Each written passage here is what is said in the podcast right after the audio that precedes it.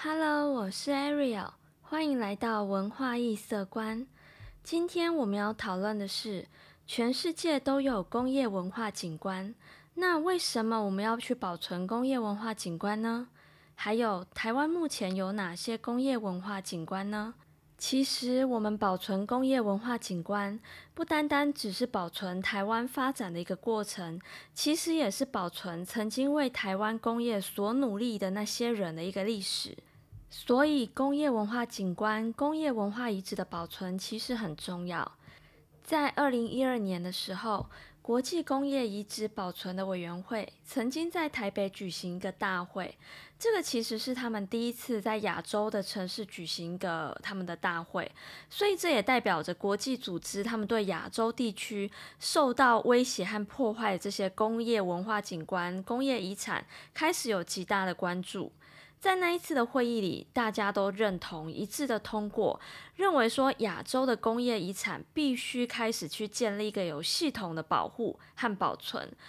在那一次的大会里面，提出了亚洲工业遗产的台北宣言。整个遗产的宣言呢有十一条，这十一条宣言里面奠定了台湾在国际产业里面文化资产保存一个很重要的位置。在那个工业遗产宣言里面，其实有提到关于教科文组织、关于世界遗产公约，还有历史建筑的一个会议宪章，叫威尼斯宪章，甚至是最后他们都通过了一个叫做工业遗产结构地区景观维护的原则。其实，在整个宣言里面，大家已经体认到了亚洲地区由于都市的扩张、土地开发。人口成长、产业结构等等都在快速的改变，所以有许多位在都市或者是郊区的那些工业遗产、工业文化景观，它面临到被拆除的命运。在宣言里面，他们体认到一件事情。就是在亚洲的整个工业遗产，不能因为经济的开发而让那些工业环境、工业地点被拆除。他希望能够保留下来，让那些工业的文化遗址可以去见证我们整个亚洲地区现代化的过程。那些工业遗址其实包含了从工业革命以来的技术、机器、生产设施，还有我们许多人为的一个行动。在亚洲地区的工业化成果，不只是政府的设施，不只是政府的政策，它其实都是当地所有人民、所有曾经为工业辛苦付出的这些人民的成果。所以，工业遗产它和我们的人民的生活的记忆、故事和生活变迁都没有办法区分开来，所以我们必须保留它们，也才等于保留我们人们的故事。而且在亚洲地区的工业文化遗产，其实常常跟当地的自然资源、土地发展，还有我们的风土民情有很密切的关系。不管是在都市或者是在乡村，在亚洲的整个工业文化遗产都是一种综合性的文化景观。所以，我们的工业文化景观不只是工厂、工地而已，它还有我们的一个自然资源、自然环境、自然风景，它可以去反映我们跟整个大自然的互动。这也是台湾的工业文化景观很珍贵的原因之一。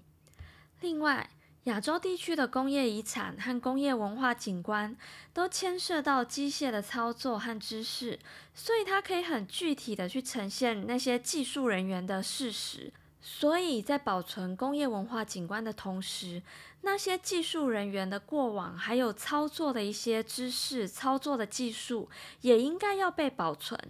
因为它是一个整体不可切割的一部分，那些相关的档案还有那些照片，它们其实也形成一种无形的文化遗产，它必须和有形的文化遗产一起被保存。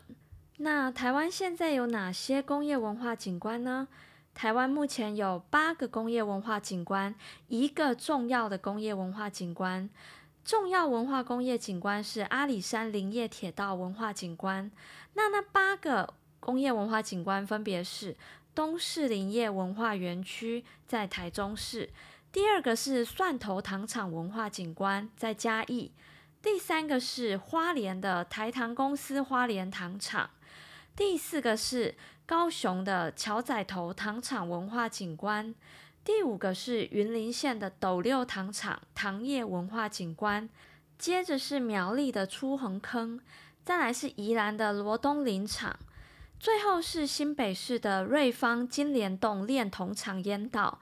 其实这些都是蛮有名的工业文化景观。大家有没有发现，我们有好几个糖厂，也有好几个林业的工业文化景观？这有很大的一部分原因是在日治时期时。台湾便以糖和木头的加工和出口为主。目前台湾对于这些工业文化景观的保存都做得蛮好的，甚至有一些活用的一些方式。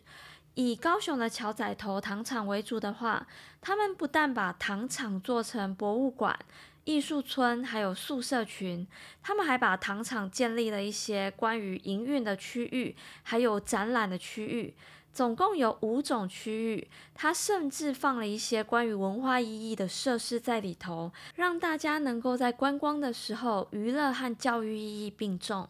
那像另一个工业文化景观是宜兰的罗东林场，罗东林场其实在日治时期时是把太平山的林木树木砍伐以后汇集和存放的地方，所以它整个林场不只是在砍树而已，它里面有。很完整的铁道，还有一个标售中心和运转中心，它其实做的规划也蛮好的。原本在工业文化景观成立之前，它是个废墟，而且是必须要花一些资金去投注在里面去保存它。直到它开放成为一个林业文化专用区之后。整个罗东林场不但不需要再额外的预算去补助它，它甚至能够自给自足，甚至因为开放给民众参观，得到了一些回馈和收入，它成为了林务局一个经济收入的重要来源。整个罗东林场，它其实做成一个文化园区嘛，它配合保育政策，把整个厂区转型成注重环保保护的一个生态场域，里面有水、有湖、有土地、有小山坡，甚至他们引入了文化创意产业，让户外跟室内文化和生态相互结合，再加上创意跟经济。将原本已经很颓败的一个地点，转型成为一个兼具人文和自然的休闲游憩场所，甚至他还串联罗东其他的林业遗迹和设施，把整个林业空间变成罗东的特色。有时候他们还会举办一些艺术节，像他曾经办罗东艺穗节。在这个地方举办，它不但能够带动全区的观光发展，甚至能让大家更了解说，原来整个罗东林场它曾经的历史，还有它曾经的一个工业历史定位。其实，台湾的工业文化景观充满了丰富的人文和自然历史，这些历史如果能够好好的活用，搭配有形的文化资产，再加上口传的一些无形文化资产。再加上一些创新和创意，相信可以为台湾的整个文化文资带来很大的活力。我们今天的讨论到这里告一段落，我们下次见，拜拜。